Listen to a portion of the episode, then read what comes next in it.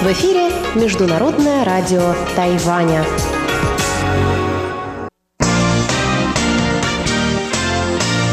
Воскресное шоу на МРТ. Здравствуйте, дорогие радиослушатели! В эфире Международного радио Тайваня еженедельное воскресное шоу в студии у микрофонов Чечена Кулар, Мария Ли, Светлана Миренкова и Анна Бабкова. В сегодняшнем предновогоднем выпуске мы поговорим о гаданиях, но перед этим давайте посмотрим на результаты опроса прошлой недели. В прошлом воскресном шоу мы обсудили выборы президента, вице-президента и депутатов парламента, которые прошли на Тайване 11 января, и спросили вас, оправдались ли ваши ожидания, связанные с этими выборами.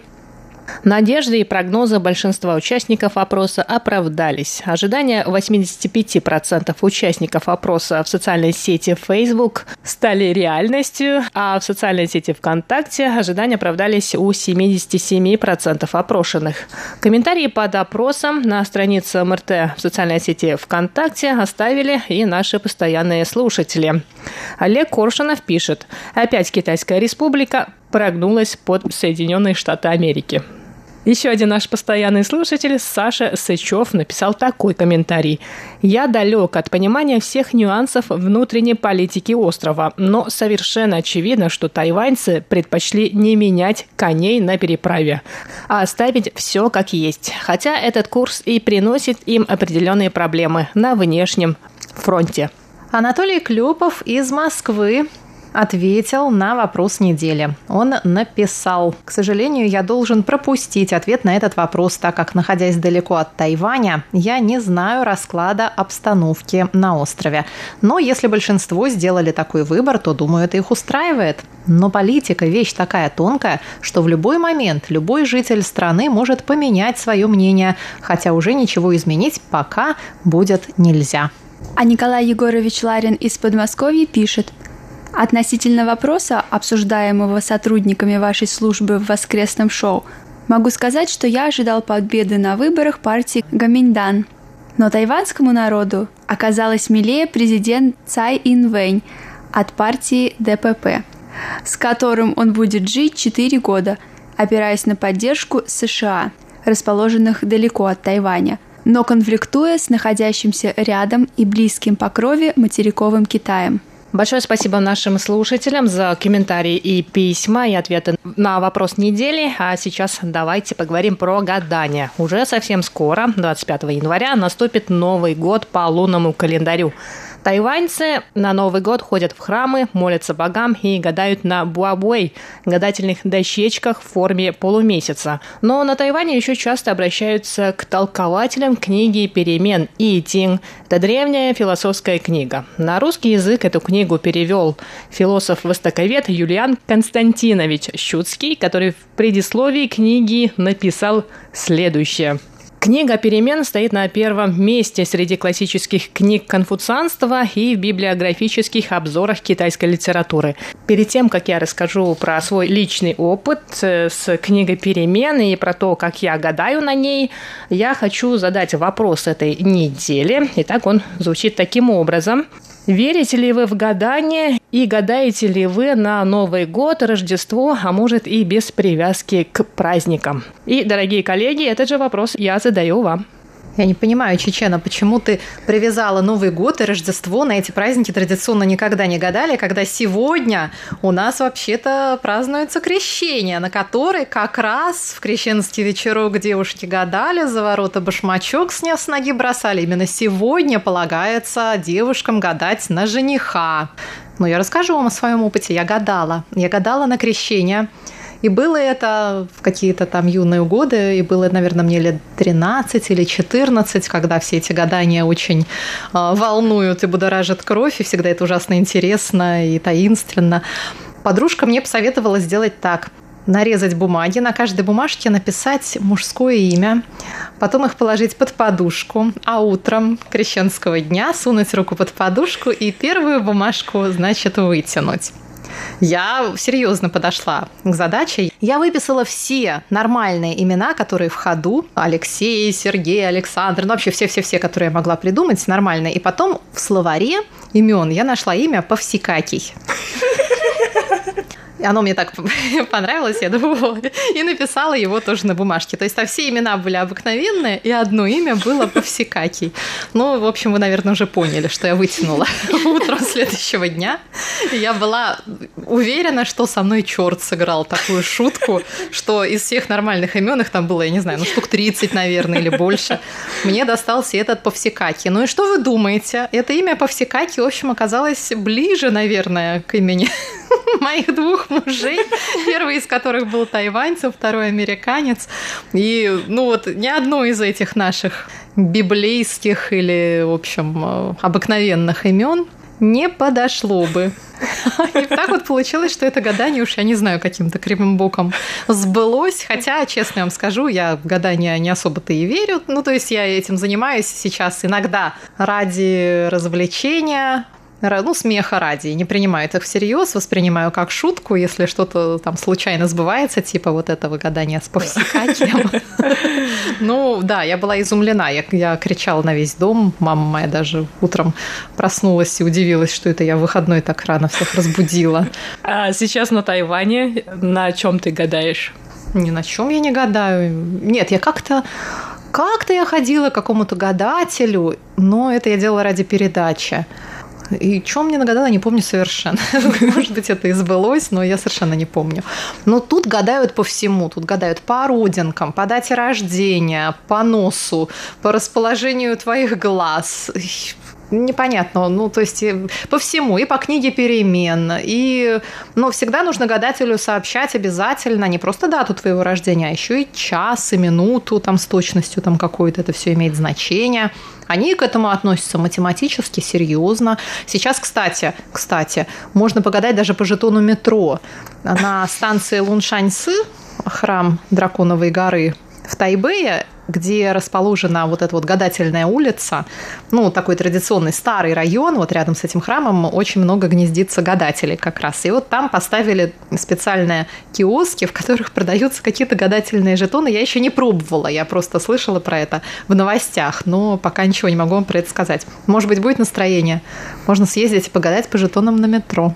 А я видела этот автомат, по-моему, я была не на станции Луншань, а где-то поближе к центру, но там стоял а, этот автомат, он был ярко-розовый, на нем был изображен какой-то бог, и я просто не присмотрелась, кто. Я стала читать рядом инструкцию, как пользоваться этим автоматом. Он выглядел абсолютно так же, как обычные автоматы, которые продают жетоны. И к нему, прям при мне, случайно абсолютно подошел молодой человек, который хотел просто купить билет. И ну, на Тайване много обычных предметов быта бывает розового цвета, поэтому он не заподозрил ничего странного. Видимо, он подумал, что это какая-то реклама, еще что-то.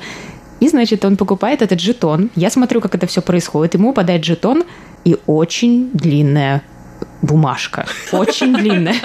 Он ее берет, так разворачивает и куда-то уходит. Значит, с ними будет что почитать в поезде. Да, в общем, вот так выпадало твое предсказание просто вместе с жетончиком.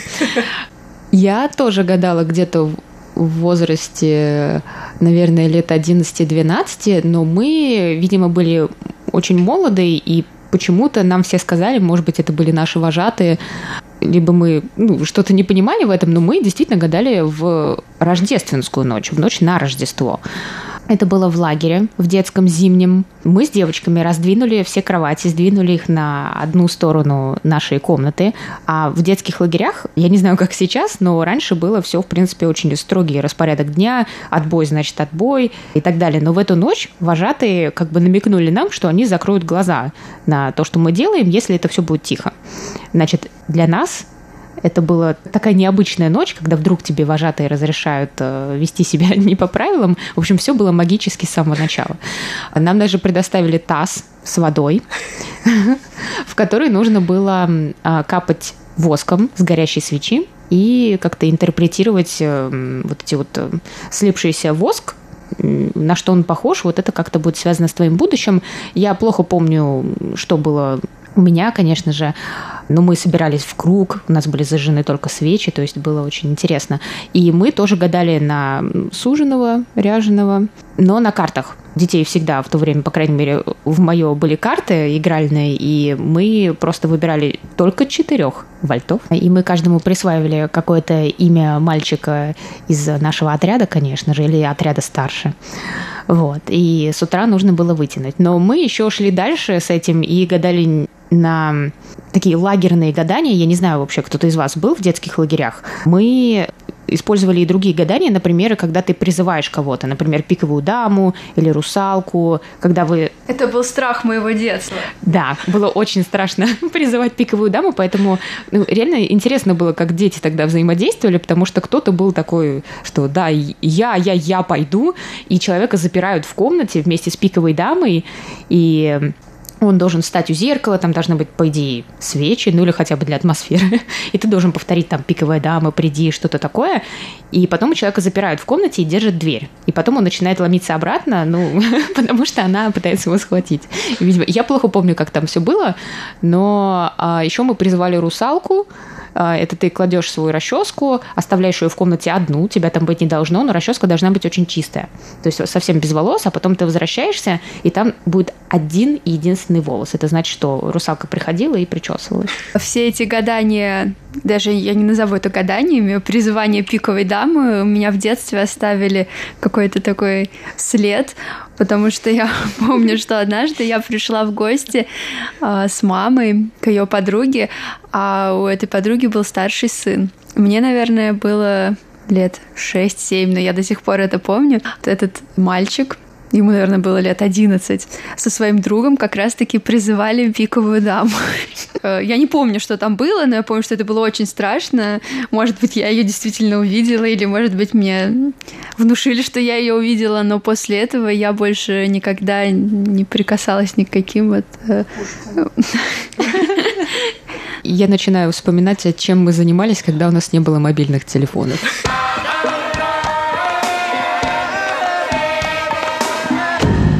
А сейчас давайте я расскажу немного про книгу «Перемен» и про то, как на ней можно гадать сегодня. Мы гадали по книге «Перемен» в школьные годы. Я училась а, в школе-лицея, в которой мы изучали всякие околовостоковедческие науки. И в параллельном классе со мной учился мальчик из Китая. У него была русская бабушка, кстати, очень известная в Китае, а, Лиша. Елизавета Кишкина. Он внук Лили Саня. И зовут его Люсюань Дима. Если вдруг какими-то судьбами, Дима, ты наш сейчас слушаешь, привет тебе. И у Димы была совершенно волшебная квартира, в которой были всякие китайские штуки. И все китайские книжки там были. А я тогда ужасно увлекалась китайскими книжками только в переводах, естественно. Там я впервые у него их увидела в оригинале. И у него была книга «Перемен». И вот он и его старший брат гадали нам по этой книге «Перемен», каким-то образом. И все эти его гадания каким-то образом сбывались минут через 15, вот что-то там такое было. Ну, они, он просто говорит, вот сейчас придет кто-то в белом, и там приходит следующий гость, и он там в белом свитере. Вот, ну, какие-то смешные такие вещи были. А потом еще один раз уже мой однокурсник в Китае, когда мы были, тоже приехал и тоже начал нам что-то по этой книге перемен гадать. Я так понимаю, там такие обширные могут быть толкования, что их можно интерпретировать и притягивать за уши с любой стороны, так что это все потом сбудется. А если не сбудется, то, а, ну, конечно, это надо было интерпретировать вот так вот. Поэтому, да, это, конечно, все ужасно занятно и интересно. Что нам Чечена сейчас скажет? Вот мне ужасно тоже это интересно. Я совершенно согласна с Машей, потому что вот сколько лет эта книга у меня находится, она попала в мои руки в 2001 году. Это мне было 13 лет. И я тогда начала только вот интересоваться китайской культурой. И моя мама, которая про Китай, и тем более про древнекитайский канон знала почти ничего, вдруг подарила мне эту книгу. И вот на этой книге до сих пор есть надпись о том, что это моя первая книга по китайской философии, которую я сделала сразу же после того, как мама мне подарила эту книгу. Но почитав пару страниц и поняв, что я в ней ничего не понимаю, я ее отложила до лучших времен, а именно до университета. Совершенно случайно я оказалась на философском факультете на специальности китайская философия, и, конечно, книгу перемен мы изучали вдоль и поперек, иногда читая отрывки из нее на классическом китайском языке виньянь. Но в университете на занятиях мы обращались с ней как к книгой философской и даже, можно сказать, филологической, как источник э, классического китайского языка. Но мы все знаем, что в самой китайской традиции верование и религия носят, наверное, более практичный характер. Еще лет в 13 я уже тогда изучила методы гадания по книге перемен. В древнем Китае по ней гадали на листьях папоротника. Но есть простой и очень доступный сейчас каждому метод. Им я и пользовалась, и до сих пор иногда пользуюсь. И для этого необходимо взять 18 одинаковых монет и бросать их по 3 монеты. И таких заходов получается всего 6. Каждый раз монеты падают либо орлом, либо решкой. Если две монеты выпадают решкой вверх, то мы чертим сплошную линию. Если две монеты падают орлом вверх, то прерванную.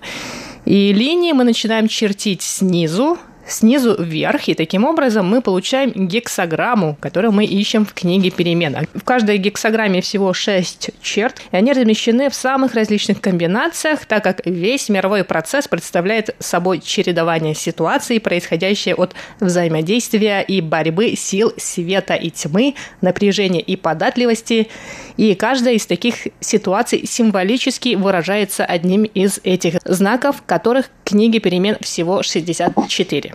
Э, и, как Маша уже сказала, на самом деле, да, книга перемен, она очень такая философская, очень можно сказать, э, все в ней расплывчато, и понятное дело, что с первого раза не все понятно, что там написано. И сейчас я предлагаю моим коллегам задать общий вопрос, и мы попробуем погадать на этой книге перемен. Вопрос должен звучать так, чтобы на него можно было ответить либо да, либо нет. У нас сегодня на нашей радиостанции будет «Вы и я». Это предновогодний ужин, который наши начальники устраивают для всех своих сотрудников. Это такая традиция по всему Тайваню. Вообще на них не очень-то любят ходить, потому что ну, там всегда шумно и все время нужно пить с начальством. Но главный аттракцион, ради которого все туда приходят, это лотерея, на которой разыгрываются очень неплохие призы, как правило, денежные. И вот, давайте спросим у книги перемен, выиграет ли кто-то из сотрудников русской службы главный приз лотереи «Вэйяк». Сегодня. Да. Для этого я, я беру 18 монет. Вопрос у нас звучит. Выиграет ли кто-то из нас главный приз? Мы задаем этот вопрос монетам. Откладываем и берем по три штучки. У нас выпали все орлы. Первый бросок – сплошная черта. Да. И получается у нас сплошная черта, мы ее чертим. Второй бросок. Две решки, и мы чертим прерванную линию. Третий бросок у нас два орла, сплошная линия. Четвертый бросок у нас две решки прерванная. Пятое все орлы сплошная линия. И последний бросок две решки. Рисуем прерванную линию. И эту гексограмму нужно разделить на две части. Верхняя 3 грамма и нижняя 3 грамма. Итак, мы ищем по книге перемен. Итак, у нас получается верхняя 3 грамма под номером 6 и нижняя 3 грамма под номером 3. И гексограмма нам нужна под номером 63. Мы ищем ее. Итак, 63-я э, гексограмма по-китайски называется DD. Можно перевести как «уже конец». Доживем ли мы сегодня до я? Может быть, нужно такой был вопрос задавать? В книге перемен каждой гексограмме дается, дается небольшой такой стишок, и на русский язык он переведен таким образом. «Уже конец свершение. Малому благоприятна стойкость. В начале счастье, в конце беспорядок. Итак, толкование этой 63-й гексограммы. Если поссоритесь с кем-либо, срочно обратитесь к третьему лицу с просьбой выступить посредником между вами. Не поддавайтесь желанию вновь повторить однажды достигнутый успех. Если как следует обдумаете этот совет и последуете ему, наградой вам будет полное осуществление ваших желаний. В данный момент не бросайте все силы на новые начинания оно приведет к успеху. Загаданное конкретное желание исполнится с некоторой задержкой. В будущем году. Интересно, это мне сначала показалось, что если что кто-то из нас, наверное, выиграет, и Вы двое остальных, да, а все остальные из-за этого обидятся. Ну там в начале, вот еще в стишке мне понравилось про то, что в начале будет всем счастье, а в конце что? Беспорядок. Беспорядок. Поэтому нам нужно в, в начале осчастливиться, видимо, лотереей, а потом быстро уйти, пока не поссорились. Давайте дождемся сегодняшнего я и расскажем вам, чем все это закончилось. Это было воскресное шоу, в котором мы сегодня поговорили про гадание, также погадали по книге «Перемен», и продолжение этой истории вы услышите на следующей неделе. С вами сегодня были Чечена Кулар, Мария Ли, Светлана Миренкова и Анна Бабкова. Здравствуйте, дорогие слушатели! В эфире почтовый ящик МРТ, и с вами у микрофона его ведущая Светлана Миренкова. На этой неделе письма и рапорты нам написали Николай Егорович Ларин, Игорь Кольке, Анатолий Клепов, Альвидас Алисахаитис, Алексей Веселков, Михаил Бринев, Виталий Иванов, Атиш Батачаре, Тоши Кицубои, Сидхарта Батачаре, Константин Провоторов, Дмитрий Елагин, Игорь Кольке, Анатолий Клепов, Вера Кузнецова, Владимир Пивоваров, Владимир Китаев, Олег Галинский, Андрей Паппи, Ирина Карташова и Игорь Еловских. Ну а далее обзор рапортов. Давайте посмотрим, как было слышно две наши частоты 5900 кГц и 9490 кГц на этой неделе. Еще раз напоминаю, что нашу новую частоту 9490 кГц можно слушать с 11 до 12 часов по UTC, а вещание нашей второй частоты 5900 кГц остается неизменным. Ее по-прежнему можно слушать с 17 до 17.30 часов по UTC.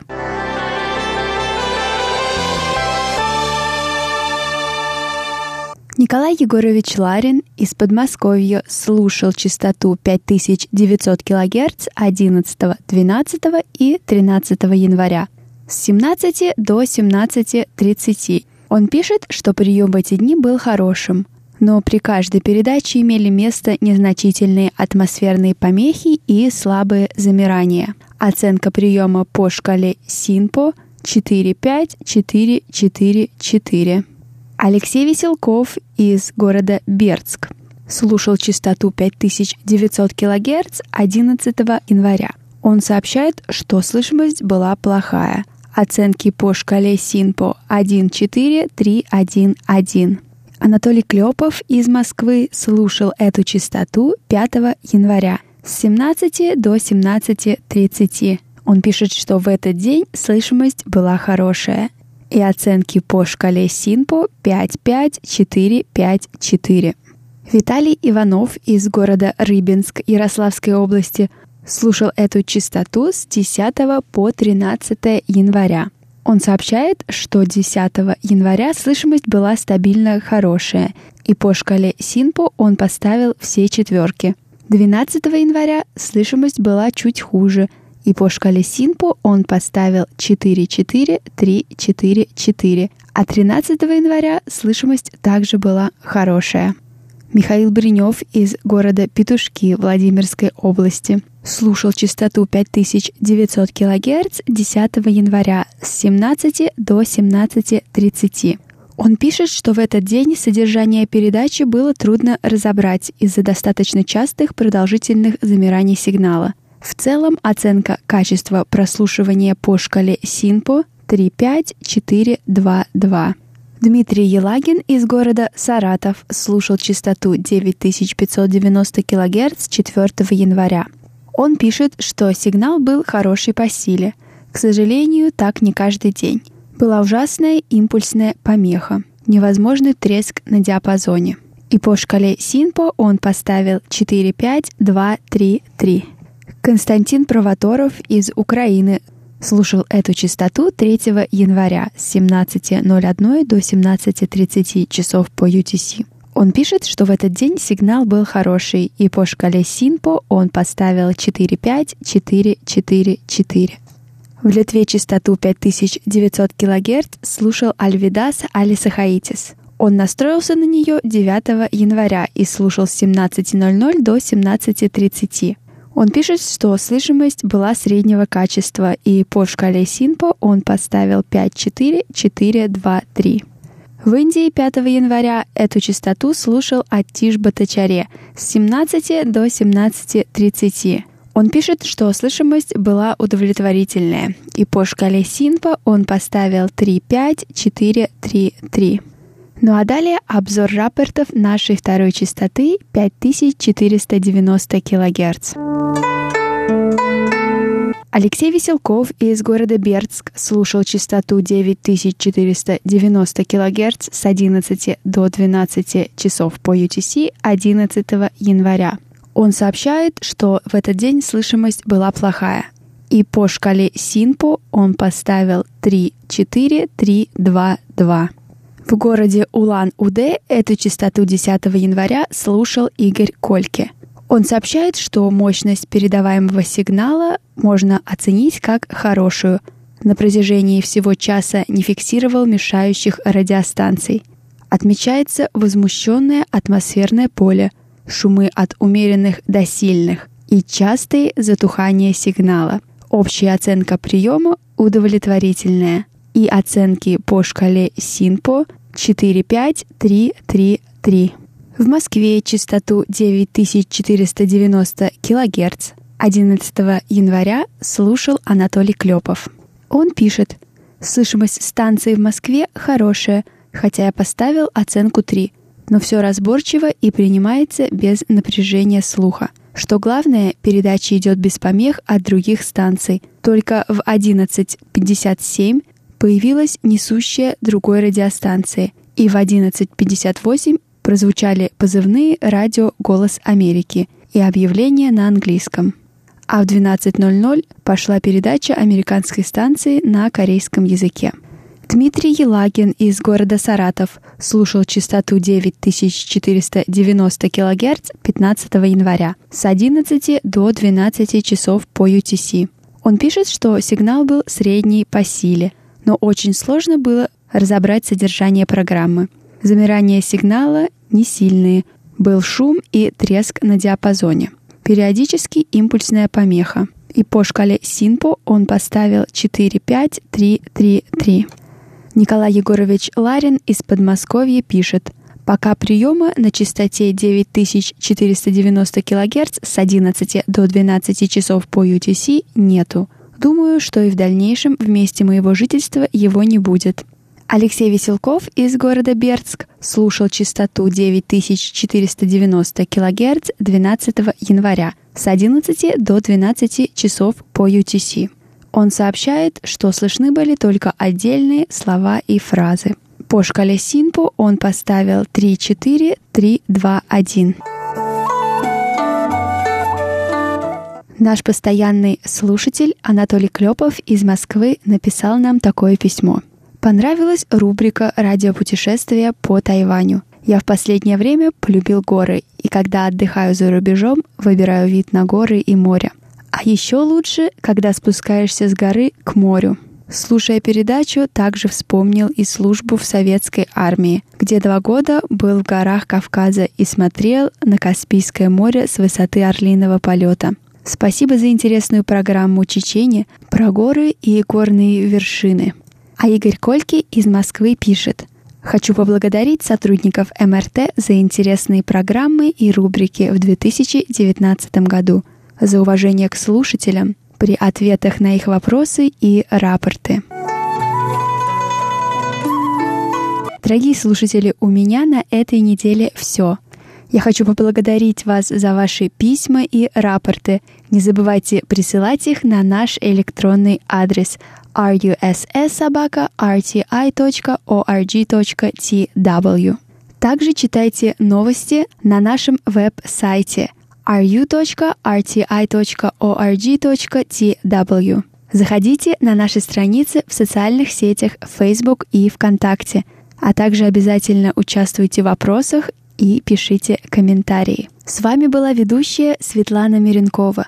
До встречи на следующей неделе.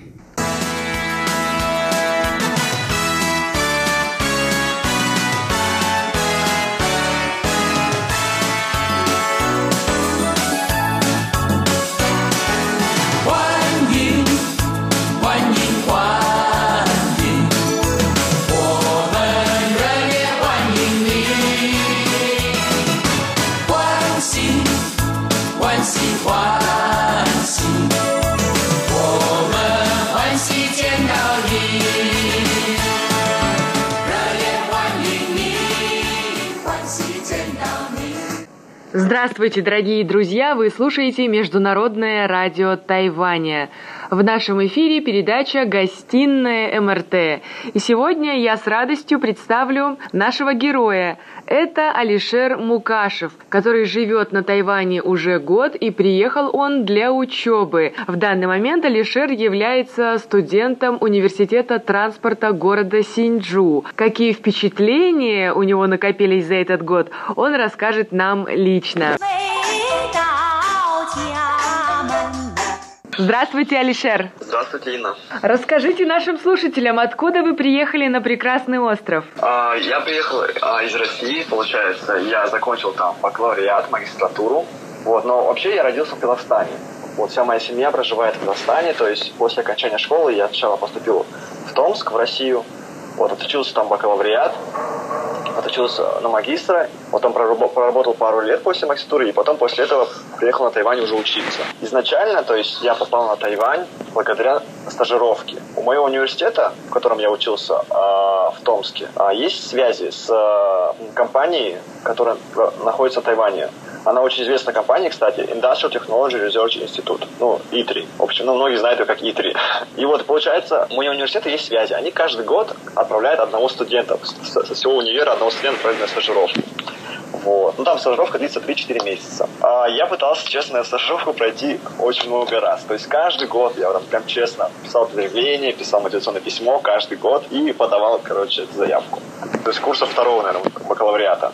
Потом в какой-то момент я уже отчаялся, мне кажется. То есть уже думаю, ну все уже, ну не получится, скорее всего. Потом просто уже, когда был последний год, я уже надо уже. То есть каждый год заполнял, уже надежды никого не было. То есть думаю, ну ладно, подам. Вот подал заявку, и вдруг неожиданно, так, ну так всегда получается, когда ты сильно не надеешься, всегда получается. Вот, и то есть получилось пройти на эту стажировку. Приехал на стажировку на Тайвань. А для меня вообще было это очень таким большим, наверное, шоком. Ну, не шоком даже, потому что я первый, первый, ну, первый раз был вообще за границей, в принципе. То есть никогда я раньше за границей не был. То есть Россия, Казахстан, там, они разговаривают на русском языке, поэтому я не считаю это особо за границей, а вот это вот было нечто такое новое, потому что язык другой, иероглифы везде, и люди разные совершенно, поэтому для меня было это нечто таким необычным. Алишер, расскажите, эти 3-4 месяца были такими необычными, и шок был со знаком плюс, раз вы решили вернуться? Да, конечно же, со знаком плюс, потому что мне, я, можно сказать, очень был поражен тем, ну, поражен тем, насколько здесь а, вот знаете, я помню, что мое первое впечатление было, то есть я практически, вот, наверное, постоянно посмотрел, как же здесь все-таки все удобно, как же здесь все-таки все удобно. Вот просто постоянно у меня в голове такая мысль была. То есть, если было, ну, то есть я просто сравнивал с Россией, ну, с Казахстаном, где я жил. Есть сравнение такое, что, ну, правда, здесь очень прям так все сделано, как будто ну, для людей прям все очень так здорово, все очень так удобно, вообще очень-очень все удобно было. У вас взгляд свежий, не замыленный, а. и вы сейчас расскажете детально, что вас удивило, что вам нравится на острове. Но сначала хотелось бы узнать о вашей учебе. На каком факультете ага. вы учитесь и как вам это нравится, интересно? Получается, я учусь на компьютер сайенс, то есть учусь в докторантуре. Вот. Ну, по-нашему, наверное, называется аспирантура. Что я делаю здесь? Я здесь работаю в лаборатории и беру курсы. Когда ты поступаешь на докторантуру, у тебя есть определенное количество кредитов, которые тебе надо закрыть. Вот, то есть кредиты это ну, курсов, надо определенного курса взять, чтобы ты смог выпуститься. Вот, и поэтому вот вначале все аспир... ну, доктора, ну, то аспиранты, все они берут эти курсы. Ну и параллельно, естественно, ну, для студента-доктора это очень важно, работать в лаборатории. То есть, получается, тут прям такое условие, требование, что а, ты должен в течение первого семестра обязательно найти себе научного руководителя это прям обязательно, потому что, ну, по сути, а, чем отличается докторантура от бакалавриата или магистратуры, тем, что докторантура, она очень сильно направлена на научную деятельность. То есть тебе нужно делать резерч, тебе нужно заниматься наукой, писать статьи, участвовать в проектах научных. Можно сказать, то есть, допустим, если разделить докторантуру на учебу и нау научную деятельность, то есть это где-то будет процент, наверное, ну, 85-15. То есть 15% скорее всего у тебя занимает учеба, а остальные 85% это вот научная деятельность. То есть ты сидишь в лаборатории, ты а, занимаешься определенной, определенной научной деятельностью, пытаешься что-то на, на, пытаешься что-то сделать такое, чтобы профессору понравилось, и он сказал, о, вот это все, это можно писать пейпер, можно писать статью, давай, начинай писать статью его, то есть, и в зависимости от, чем больше, конечно, ты статей пишешь, то есть статьи это прям очень важно. Чем больше статей пишешь, тем больше у тебя вероятность, что, что ты защитишься в срок, а срок это имеется в виду, что в 4, за 4 года, то есть ты, ну, то есть, получается, ты будешь учиться, ну, у меня сейчас грант, ну, можно сказать, такой грант, то есть я не, у меня tuition waiver, я не плачу tuition.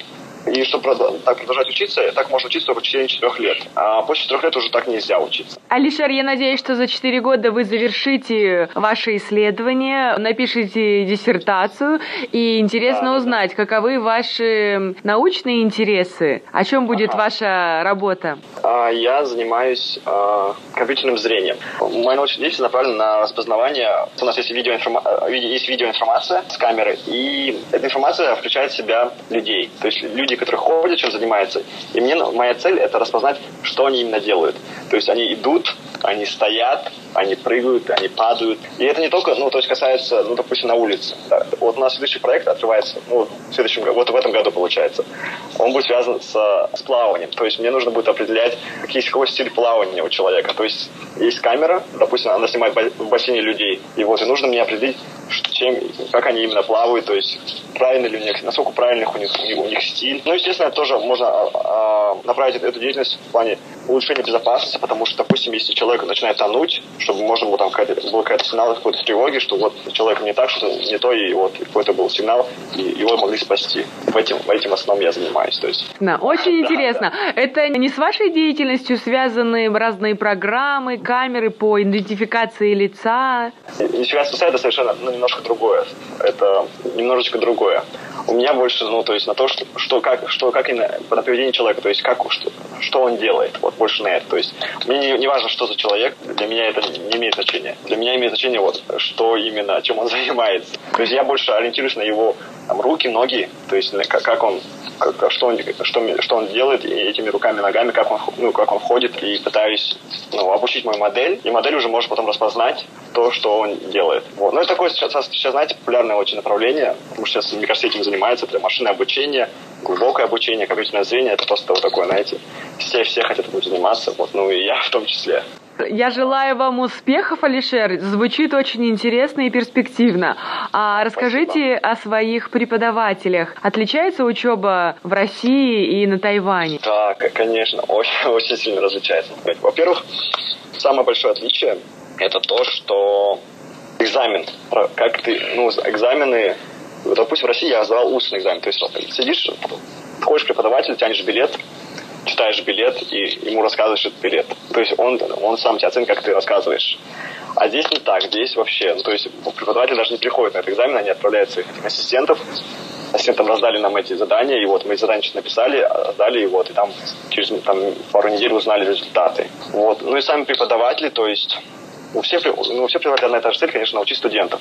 Поэтому, ну, в принципе, да, в этом плане, конечно, наверное, может, похоже. Но вот именно сам процесс обучения немножечко другой. То, что вот экзамены, потом то, что, э, то, что ну, не пятибальная система, потому что ну, в России было 2, 3, 4, 5. 2 это не сдал, 3, 4, 5. А здесь бальная система, что вот надо, ну вот, допустим, больше 90 баллов это A, от 80 до 90 это B, ну вот такое. В общем, тоже немножко этим, вот этим отличается. Ну, еще то, что не, отличается тем, что ну, на стипендиях не влияет. Допустим, я в России, я помню, старался или больше пятерок, потому что чем больше пятерок, тем выше стипендия. А здесь как-то, ну, нет такого, то, что ты, главное, просто проходной, то, что, который есть на стипендию, допустим, у меня 82 средний надо быть, ну, чтобы пройти на стипендию. Вот его набираешь, и все, и то есть уже у тебя стипендия будет. А скажите, нет языкового барьера? Мой университет чем хорош? Тем, что у него есть отличная программа, на которой я учусь, называется ECS. И это программа вот только международная. И я же, получается, когда был здесь на интершипе, ну, на стажировке раньше, я же познакомился с друзьями, которые учились в этом же университете, и они мне посоветовали эту программу. То есть я по, по рекомендации друзей сюда приехал. Получается, эта программа, тут все на английском, и все, все абсолютно все, и это очень-очень удобно, то, что вот все на английском. Я приехал сюда абсолютно с нулевым уровнем китайского, то есть вообще нулевой уровень китайского. Вот, наверное, знал только нихао, и все, вот реально, вот больше ничего не знал. При этом первый семестр я закрыл очень хорошо, у меня вот средний, по-моему, что-то 93, что ли, да, вот что-то такое. То есть очень хорошо закрыл. У меня английский хороший. То есть, если английский хороший, то проблем абсолютно никаких не будет, потому что весь, ну, вся администрация, то есть на, на департаменте все ассистенты сидят, они все на английском разговаривают, то есть могут тебе помочь. Ну и вообще все так сделано, очень удобно, что все на английском, даже везде все помогает, получается, в этом плане. Так что, если не знаете китайский, ничего страшного. В общем, приезжайте, можете свободно учиться.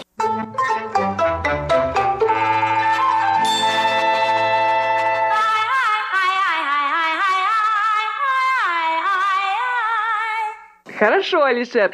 А остается ли время от учебы на досуг, э, на то, чтобы познакомиться с этой удивительной, совершенно другой культурой?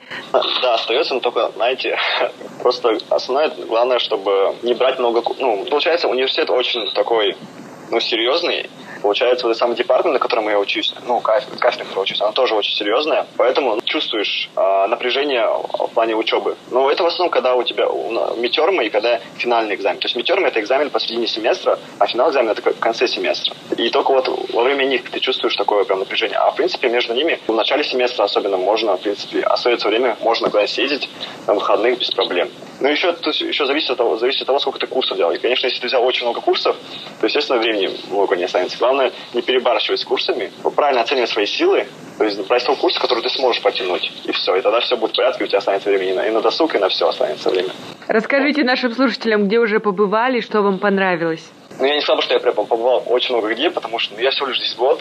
Я думаю, что по сравнению, ну, я просто сравниваю с ребятами, которые у меня друзья, говорящие, они, которые по 10 лет, естественно, они уже везде побывали по несколько раз, в общем, практически, ну, весь остров уже обкатали. Вот, а я, на самом деле, не так уж много, то есть я был, где я был? А, в Вилане, ну, то есть для меня было такое прям очень запоминающееся, запоминающееся путешествие, это Вилан, Вилан это на востоке. Ну, почему мы туда поехали? Мы когда-то поехали когда-то, ну, серфить поехали туда. То есть серфинг для меня это вообще было нечто такое необычное, потому что, ну, в России и в Казахстане, естественно, нигде не посерфишь, где там, ну, волн там нет. Для меня это было прям вообще такое, ну, нечто такое очень кру- крутое, очень такое необычное путешествие. А, я был на горячих источниках, тоже такое-то, ну, наверное, местная, местная такая забава, наверное горячий источник тайванская. Вот тоже было очень интересно. А потом был в Тайпэй. Ну, в Тайпэй я был в, в я был в Тайпэй 101. Потом посетил мавзолей. Потом был в зоопарке тайпейском. Получается, вот здесь живу, в Синджу, тут рядом очень много красивых мест, Синджу County. То есть можно съездить на пляж, в принципе, который ну, находится не на востоке, а на западе. Был я еще в Тароко. Я даже не знаю, что это, по-моему, Национальный заповедник, ущелье да, Тарока. Да, да, да, я, я, я, я вспомнил, что же, как это правильно назвать, да, национальный заповедник ущелье Тарока, вот, тоже очень-очень здорово. Ну, потом я был еще в Холиене, и все. Это, на самом деле, не очень много, потому ну, вот у меня в планах, допустим, через неделю поехать в Саму Лейк. Все очень рекомендуют, но я планирую поехать на скутере. Ну, это далековато немножко, но ничего страшного. Сан Мун Лейк или озеро Солнца и Луны, очень красивое место. Да. Алишер, хочу да. сказать, что дело не в количестве, где вы побывали, а, наверное, в качестве полученных впечатлений. А судя по вашим эмоциям, их достаточно много. Вот таких красивых видов я не находил как-то вот в России вот прям таких настолько, настолько потрясающих видов, правда. Я хоть был, да, ну правда, хоть я был мало где, но все равно от каждого путешествия эмоций было столько, что просто мне хватало, мне кажется, на долгое время. Особенно вот поездка в Вилан, потом наш, даже нашел здесь что-то наподобие Диснейленда такой. Я просто, ну, на Тайване, вот, допустим, я был еще в Европе, по сравнению с, с Европой, в Тайване как-то нету замков. Ну, мало где можно увидеть замки, правильно? Совершенно другая вот, архитектура, да. Да, да, совершенно другая архитектура. А вот первый раз я ну, нашел тут, вот на Тайване, вот мы куда-то поехали с друзьями, нашел замок. Для меня было такое нечто необычное, такой замок в Тайване. Вот, ну, тоже очень-очень красиво. А еще у меня очень есть такая любовь к мостам. Я очень люблю мосты. И здесь их очень-очень много. И еще есть такие, которые, допустим, ну, в горах, кольные мосты, которым тоже можно походить. Вообще очень здорово, очень красиво. И вид оттуда очень такой здорово. Интересное увлечение. Я думаю, что вам нужно сделать фотоколлекцию мостов Тайваня. У меня есть, у меня есть. Каждым мостом там штук у меня больше 15 мостов такое. Собрал коллекцию уже.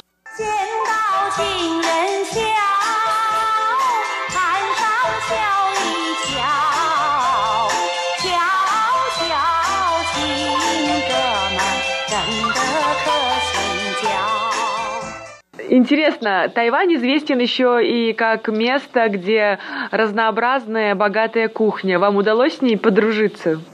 Да, да, конечно, да. А, вначале, конечно, было немножко тяжеловато, пока еда, еда немножко, ну, кухня другая, совсем другая кухня, поэтому было немножко необычно, непривычно, так скажем. Вот, но потом, да, конечно, попробовал, попробовал много блюд тайванских, и вот сейчас, наверное, мое, ну, мои самые любимые, это, наверное, а, суп с говядиной, такое, такое тайваньское блюдо суп с говядиной, и и еще, я даже не знаю, как, сказать его, на, даже на английском не знаю, как его сказать, на самом деле. Вот на, на тайванском звучит как шаломбао. Я не знаю, как это, как это сказать на, на русском, я даже не знаю. Шаломбао – это маленькие пельмешки на пару, то, что можно сказать э, манты. И в бурятской кухне есть бузы, то есть э, пельмени на пару. А они бывают и с мясом, и с морепродуктами, с креветками, с крабом, овощные, э, на любой вкус. 回来了几年没见哥哥你 Алишер, большое спасибо за то, что вы поделились с нашими радиослушателями своими первыми яркими впечатлениями. Я думаю, что вам еще предстоит открыть остров и тайваньцев, и тайваньскую культуру. Тем более впереди большой красивый праздник. Это китайский Новый год, то есть встреча весны по лунному календарю. Я желаю успеха в учебе. Наслаждайтесь жизнью и учебой на прекрасном острове.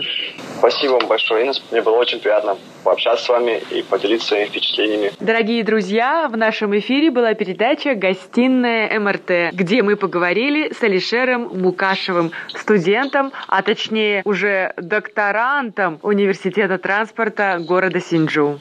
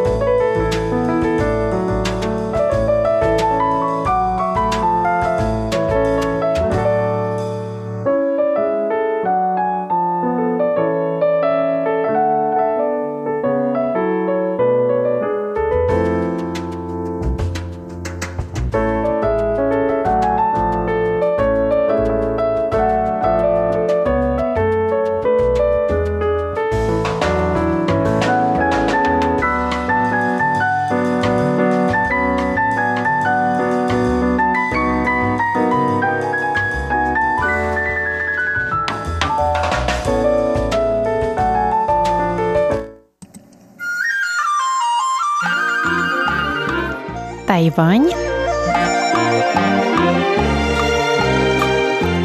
и тайваньцы. В эфире русская служба международного радио Тайваня. У микрофона Мария Ли. В прошлую субботу, 11 января, на Тайване прошли выборы президента, вице-президента и депутатов законодательного юаня. Напомню, что действующий президент Цай Янвэнь одержала на выборах убедительную победу, получив 8 миллионов 170 тысяч голосов или 57,13% общего числа признанных действительными голосов избирателей. Она оставила далеко позади своего основного соперника, кандидата от партии Гаминьдан Хань Гуюя, с отрывом в 2 миллиона 650 тысяч голосов. Его результат – 5 миллионов 500 520 тысяч или 38,6% голосов. Третий претендент на президентский пост – председатель другой оппозиционной первой народной партии Джеймс Сун, Сун Чуюй, получил 608 590 голосов или 4,26% от общего их числа. Вечером 11 января президент Цай Янвэнь провела пресс-конференцию для международных СМИ, на которой выразила благодарность гражданам за поддержку и сказала, что результаты выборов подтверждают – Тайвань на правильном пути.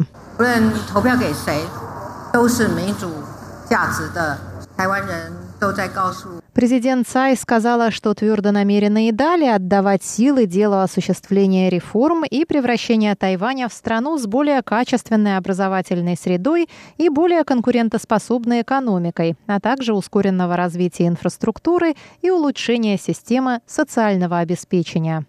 Граждане продемонстрировали посредством избирательных бюллетеней, что они ценят демократию и рассчитывают на справедливое отношение к их стране, когда дело касается участия Тайваня в деятельности международных организаций и в международных мероприятиях, сказала президент. Являясь незаменимым членом международного сообщества, Тайвань будет и впредь сотрудничать с другими странами всей планеты в интересах поддержания мира, стабильности и процветания в регионе, добавила она. Президент Цай подтвердила также приверженность тайваньского правительства курсу на поддержание стабильности в отношениях между двумя сторонами Тайваньского пролива, сформулировав сущностную платформу из четырех элементов, восьми иероглифов в качестве ключевых факторов здорового и долговременного развития этих отношений. Это мир, паритет, демократия и диалог. Согласно информации президентской канцелярии Китайской республики Тайвань, Цай Янвэнь и ее партнер по тандему Лай Цинде будут приведены к присяге в качестве, соответственно, президента и вице-президента 15-го конституционного срока в ходе церемонии, которая состоится в Тайбе 20 мая.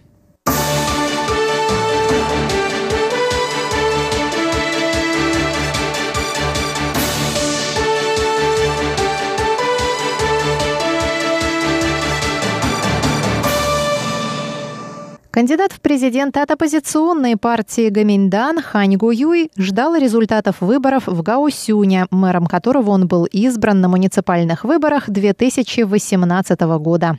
Узнав о своем поражении, он обратился к избирателям с проникновенной речью, в которой подчеркнул ценность демократической выборной системы на Тайване. Тайвань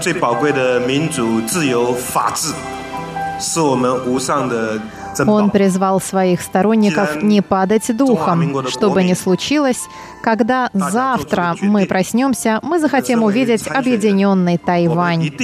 Сам он обещал вернуться к обязанностям мэра Гаусюна, что и исполнил в понедельник. Хань Гуюй изумил всех, включая собственную партию, когда одержал уверенную победу на выборах мэра в Гаусюне. Ведь последние 20 лет Гаусюн считался форпостом демократической прогрессивной партии Выдвинув популистский лозунг «Зарабатывай и обогащайся», Хань сумел привлечь на свою сторону множество избирателей. В ходе предвыборной кампании перед президентскими выборами он использовал ту же стратегию «Я человек из народа, который будет работать для народа. На Тайване должна воцариться безопасность, а люди должны богатеть».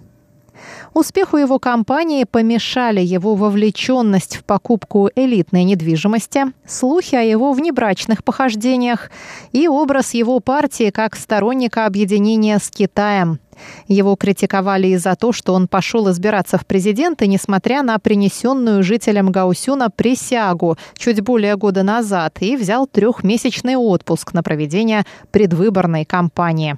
Разочарованные жители Гаусюна подали даже петицию об отзыве мэра с его поста. Что же касается Джеймса Суна, Сун Чуюя, председателя Первой народной партии, то он сказал в своей речи, что хотя и проиграл выборы, он успешно просигнализировал жителям Тайваня. Тайваню необходимо быть крайне осторожным в отношениях с материковым Китаем и преодолевать разобщенность между своими гражданами.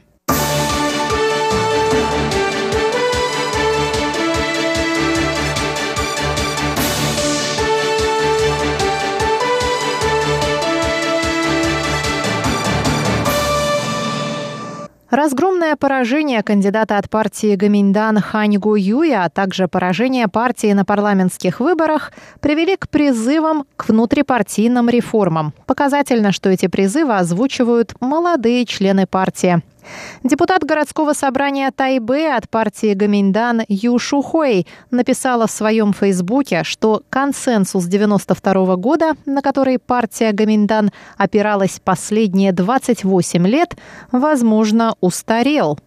Этот несуществующий на самом деле консенсус подразумевает, что есть лишь один Китай, но каждая из сторон Тайваньского пролива придерживается своей интерпретации этого понятия. На Тайване считают, что один Китай – это Китайская республика, а на материке что это Китайская Народная Республика. По крайней мере, такова интерпретация тайваньской стороной консенсуса. Этот консенсус, а точнее соглашение не соглашаться, стал базой для развития отношений между сторонами Тайваньского пролива во времена правления президента Ма Яндзю, который находился на посту два срока с 2008 по 2016 годы. Вопрос в том, можно ли считать формулу, зародившуюся 28 лет назад, актуальной на сегодняшний день, пишет Ю Шухуэй. И выборы ответили на этот вопрос, считает она. Ю сравнила консенсус 92 года с вышедшим из моды костюмом и предложила партии искать новые пути. Политические партии не должны быть негибкими, считает она. К тому же нельзя забывать, что Пекин никогда не соглашался на вторую часть консенсуса, которая гласит, что каждая сторона по-своему может интерпретировать один Китай. Формула «одна страна, две системы» используется Пекином в отношении Гонконга и Макао, которым предоставляется некоторая автономия. Но Тайвань – самоуправляемая политическая единица со своей конституцией, флагом и гимном, пишет Ю Шу Хуэй. Еще один политик от партии Гаминдан, законодатель Сюй Юй Жень, написал, что консенсус 1992 года провалился. Он предупредил, что Гаминдану никогда не одолеть ДПП, если партия не сможет решить структурные проблемы. По его мнению, выборы ясно показали, что народ проголосовал против сближения с Китаем. Антикитайские настроения наиболее сильны в возрастной группе до 45 лет, а это 7 миллионов избирателей, включая 1 миллион 180 тысяч тех, кто голосует впервые. Более 70% молодых избирателей выступают против Китая. Сюй призвал партию провести внутренние дебаты относительно политики в отношении Китая и пригласить к дискуссии молодежь. Партии важно убедить тайваньцев, что она может иметь дело с Китаем без того, чтобы жертвовать тайваньской свободой и демократией. Похожие мнения озвучили и глава уезда Юнилинь Джан Лишань и глава уезда Джанхуа Ван Хуэймэй. Оба они призвали партию прислушиваться к мнениям людей. Напомню, что Хань Гу Юй строил свою предвыборную программу на том, что в отношениях с Китаем необходимо придерживаться консенсуса 92 года, а президент Цай Янвэнь считает, что данный консенсус – это иллюзия. Ведь Китай никогда не признает, что у каждого берега может быть своя интерпретация одного Китая. Это была